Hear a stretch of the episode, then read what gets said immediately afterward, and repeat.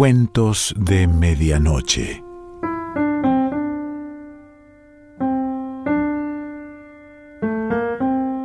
El cuento de hoy se titula Clases Particulares y pertenece a Sergio Gaitieri.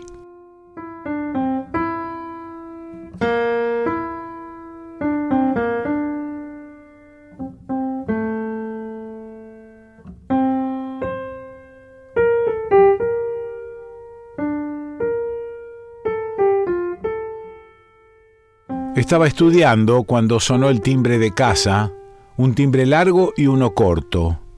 Eran los dos mormones que había echado la semana anterior antes de que intentaran abrir la boca. Son todos iguales, rubios, flacos, jovencitos con corbata roja y camisa blanca remangada arriba del codo, sea invierno o verano. Me fijé bien, sí, eran los mismos. Sin querer moví un centímetro la cortina de la ventana. Me descubrieron. Saludaron con una sonrisa de oreja a oreja, levantando sus portafolios por el aire como si se encontraran con un familiar querido que hacía tiempo no veían. Hay que aceptarlo, no son gente rencorosa Estoy ocupado, dije, mientras corría la cortina, reconociendo que los estaba espiando. No los puedo atender. Em, le queremos entregar la palabra de Dios, dijo el más bajito mostrando una revista. Bueno, gracias. Estiré el brazo derecho y saqué la mano por entre los barrotes de la reja. Me puso la revista en la mano y me preguntó si en algún momento del día iba a tener un instante para leer el mensaje que el Señor tenía para anunciarme. No creo, le respondí con sinceridad, no tengo tiempo. Ya les he dicho que estoy ocupado, muy ocupado. Se acercó un poco más y me arrebató la revista con un movimiento rápido, preciso, típico de los que practican karate o algo de eso. De ninguna manera esperaba esa reacción. Me quedé con la mano abierta, apoyado en la reja, sin saber qué hacer. ¿Por qué, señor, está usted ocupado? preguntó el más alto pronunciando por separado cada una de las palabras. Estuve a punto de contestarle cualquier cosa y echarlos igual que la vez anterior, pero no tenía ganas de sentirme mal. No era un día para agregar problemas. Estudio. Esta noche tengo una prueba, contesté. Estaba todavía sorprendido por la actitud del bajito, que estiró y guardó prolijamente la revista en un bolsillo de su portafolio y le explicó al lungo lo que yo había dicho. Test le dijo, tiene un test. Eh, una prueba de inglés, eso que hablan ustedes, aclaré. Ah, inglés. Nosotros hablamos español, pero podremos enseñar inglés, dijo el alto. El otro hizo un gesto con la boca, no estaba muy convencido. Se tomó unos segundos para ordenar el maletín, lo cerró y afirmó con la cabeza lo que había dicho su compañero. Los hice pasar. Estaban dentro de casa, parados en el centro del comedor, y seguían pidiendo permiso. El más bajito no lo era tanto, me llevaba una cabeza. Les ofrecí sentarse en las dos únicas sillas más o menos utilizables que tengo en casa. El libro de estudio, el de tapa celeste, estaba abierto sobre la mesa en la parte de inglés. Se los señalé. Vacié el cenicero en el tacho de basura, llevé una taza y un par de platos sucios a la pileta de la cocina, traje un banco de la pieza chica y me senté en medio de los dos, que se mantenían concentrados en los temas del libro, pasando las hojas y dándose indicaciones como si se tratara de verdaderos profesores. Inglés es lo más complicado. No digo que las otras materias sean fáciles, pero por lo menos se entiende que quieren decir los profesores cuando hablan. Con la de inglés es imposible. Saluda, explica, habla y habla y se despide todo en inglés. No se le puede preguntar ni cuestionar nada. La mayoría de los que estamos haciendo el secundario en el SMATA estábamos ahí por obligación, podría decirse que de mala gana. Según la chica de recursos humanos, si no terminamos los estudios, nos echan de la fábrica. Esto es nuevo. Hace 12 años que estoy en la planta y nunca a nadie de recursos humanos ni a ningún jefe de área se les ocurrió preguntarnos si sabíamos leer y escribir. Dicen que ahora es así, por las normas de calidad y no sé qué historia. Vamos a clase los jueves, un solo día a la semana, a la sede de la calle 27 de abril y después tenemos que estudiar en casa. Eso es lo difícil. Vuelvo de clase y reparto los libros sobre la mesa hasta el jueves siguiente que los cargo en el bolso. Los miro, los ojeo, sigo los renglones al detalle, pero no me queda nada. Solamente el sonido de las palabras dando vueltas sin demasiado sentido en la cabeza. Mientras Iván vivía conmigo me explicaba algo, sobre todo matemática y física. Iván es bueno para todas las materias y en particular para los números. Es una lástima que haya abandonado el colegio. Eliana dice que dejó de ir de un día para el otro. Él me dijo que no era así, que la madre no tiene idea de la vida, que este año fue las tres primeras semanas y no volvió a aparecer por el Sarmiento. Dice que va a rendir sexto año libre. No me parece. No porque lo crea incapaz. Es que en los cinco meses que vivió conmigo no lo vi ni por casualidad sacar de su mochila, si es que tenía, las carpetas y los libros del colegio. El más bajito de los mormones se llamaba Lian. El alto Edward. Edward me explicó los verbos, el presente continuado o algo así. Lo comparó con los verbos en castellano. No digo que salí diciendo los verbos, como se dice conjugar, pero alcancé a entender más o menos cómo es la cuestión.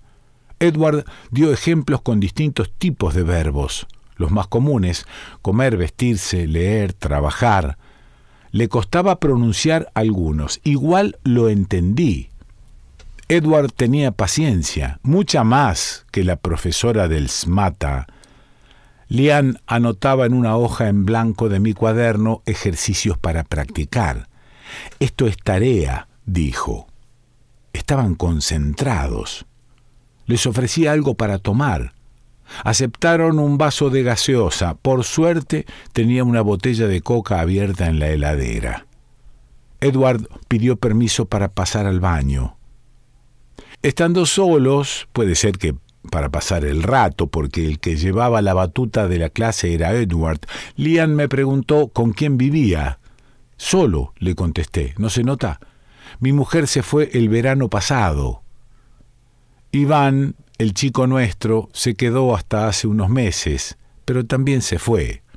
Ella, Eliana se llama, se fue con él, como se dice en inglés, el, el boyfriend.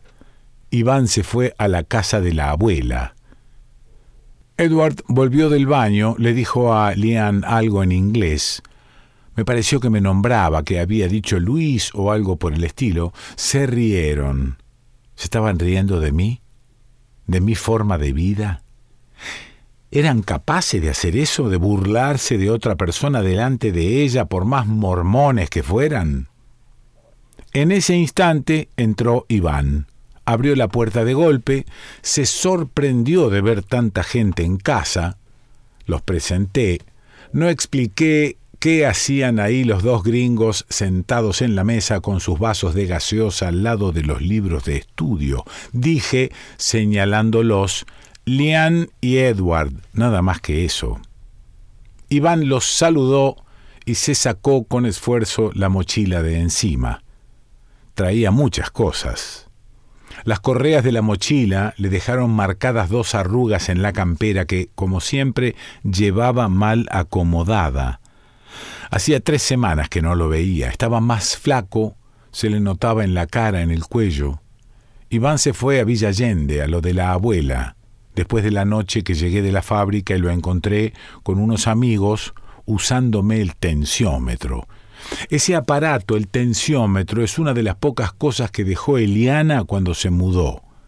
Me lo regaló ella misma cuando empecé con problemas de tensión arterial, igual que todos los hombres de mi familia, una vez que pasamos los 40 años. Fue un viernes. Desde la esquina de casa se oía la música. Abrí la puerta y entré sin que me escucharan. Ninguno de los tres era de los amigos de Iván que yo conocía. Estaban envueltos en una nube de humo de cigarrillo. La mesa tenía varias botellas de cerveza vacías. Iván le tomaba la atención a uno que tenía un cigarrillo en la boca, que hacía una pitada tras de otra. Ese chico, que fue el primero en descubrir que yo había llegado, me saludó con la mano libre. Iván me vio, corrió hasta un equipo de música que habían colocado arriba de la heladera y bajó el volumen del ruido que salía por los parlantes. Mi idea era comer algo, lo que encontrara en la heladera y acostarme. Cambié de plan. Con llegar hasta la cama me conformaba. Estamos haciendo un experimento, una investigación científica, gritó Iván, como si la música no hubiera dejado de sonar fuerte. Bueno, me alegro, dije, tratando de pasar por arriba de las piernas de uno de los pibes. Es sobre el efecto del alcohol y el tabaco en la corriente sanguínea, insistió, y no alcancé a oír qué más decía. Estaba en la pieza, con la puerta cerrada, y una jornada con horas extras clavadas en la espalda. De vez en cuando escuchaba que se reían a carcajadas. Me despertaba, pero no tardaba mucho en volver a dormirme. En un momento de la noche me levanté de la cama de un salto, supongo que saliendo de uno de esos sueños que tenía en esa época, con gente de mi infancia que tenía olvidada, con parientes que hacía años que habían muerto. Eh, había algo que se repetía, no eran pesadillas, no las sentía así, eran sueños raros.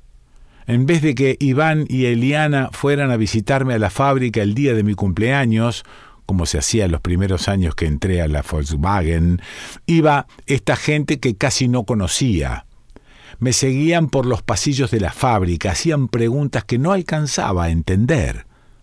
Estaba transpirado, la piel fría, con las piernas a punto de acalambrarse. La música había dejado de sonar. La casa estaba silenciosa, estática, como si los habitantes la hubieran abandonado después de un terremoto. Fui a la cocina y encontré a uno de los chicos durmiendo en el piso sobre una campera almohadones y trapos que seguramente había manoteado por ahí. Me llevé por delante las zapatillas, por poco no caigo encima del pibe.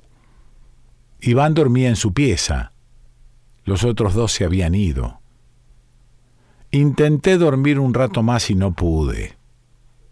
A medida que amanecía, que la claridad del día ingresaba por la ventana, fui descubriendo las cosas que faltaban era fácil darse cuenta.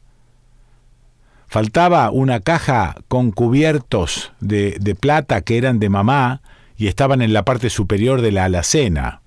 Faltaba la cafetera Volturno, la chica, porque la grande se había ido en alguna de las cajas que había armado Eliana. Faltaba un estuche de cuero con un cuchillo y un afilador que había ganado en una cena de fin de año del sindicato. Y lo más evidente de todo, faltaba el tensiómetro con el que los chicos habían pasado la noche jugando.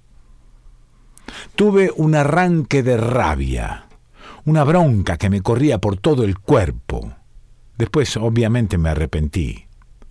Supongo que tenía que ver con observar la casa más vacía de objetos de lo que ya estaba, sin esas cosas que, aunque no servían para nada, eran recuerdos de épocas pasadas, o porque las podía extrañar, o porque habían sido en esos meses mi propio espacio, el paisaje al que me había acostumbrado.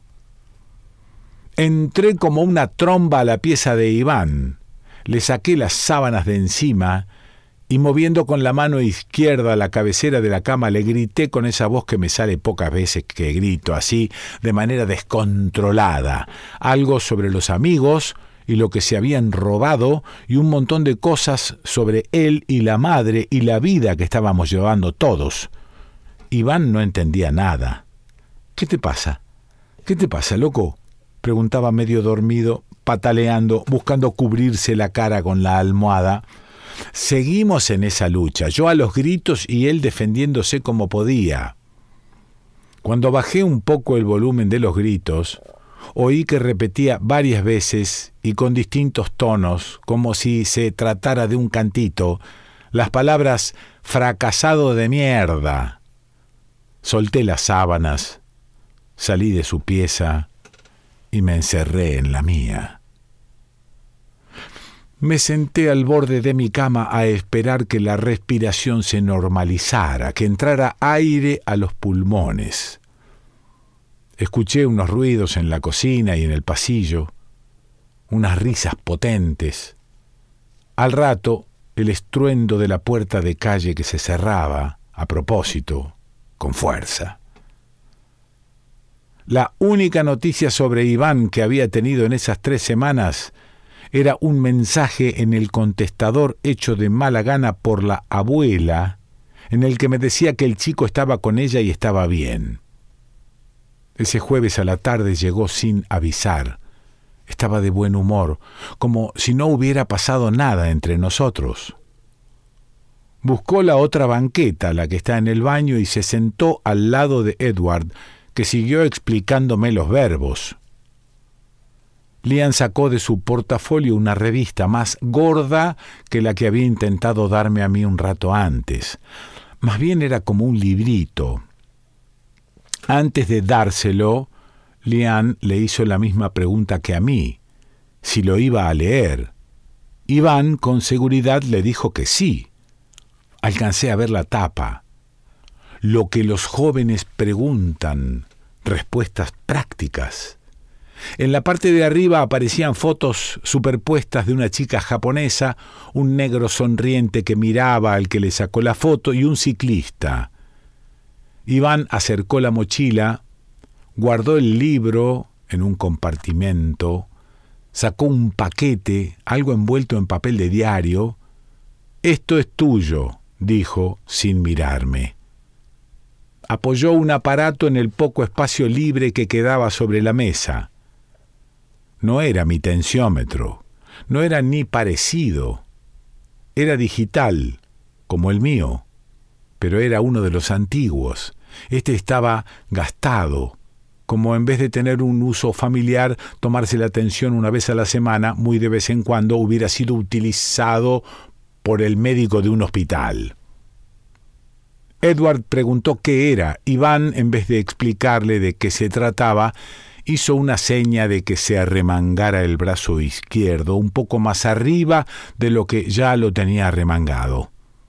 Edward soltó una hoja y le hizo caso. Iván le puso el brazalete y accionó el tensiómetro.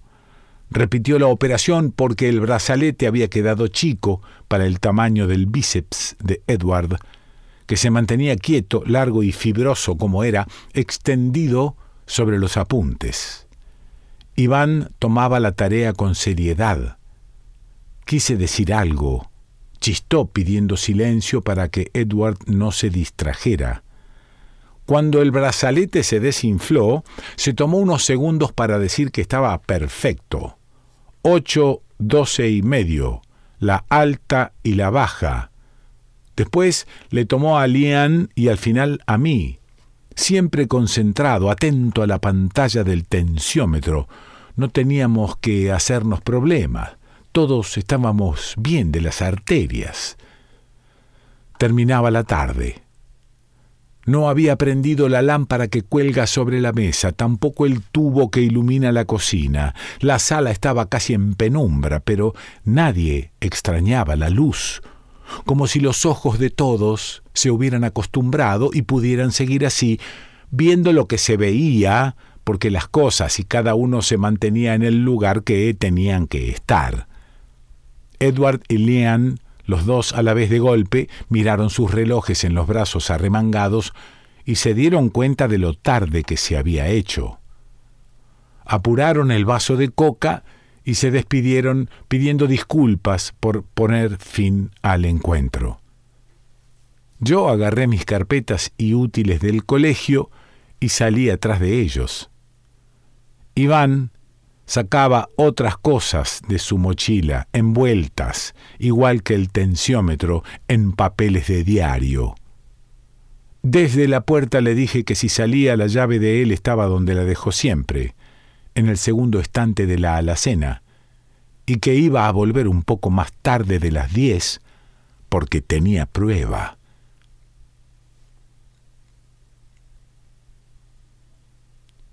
Sergio Gaiteri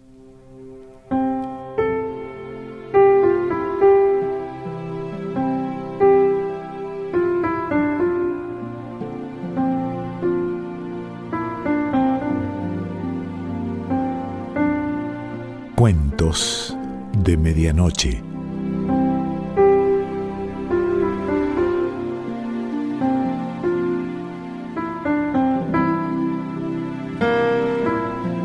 Selección Pancho Mondino. Idea y lectura Quique Pessoa.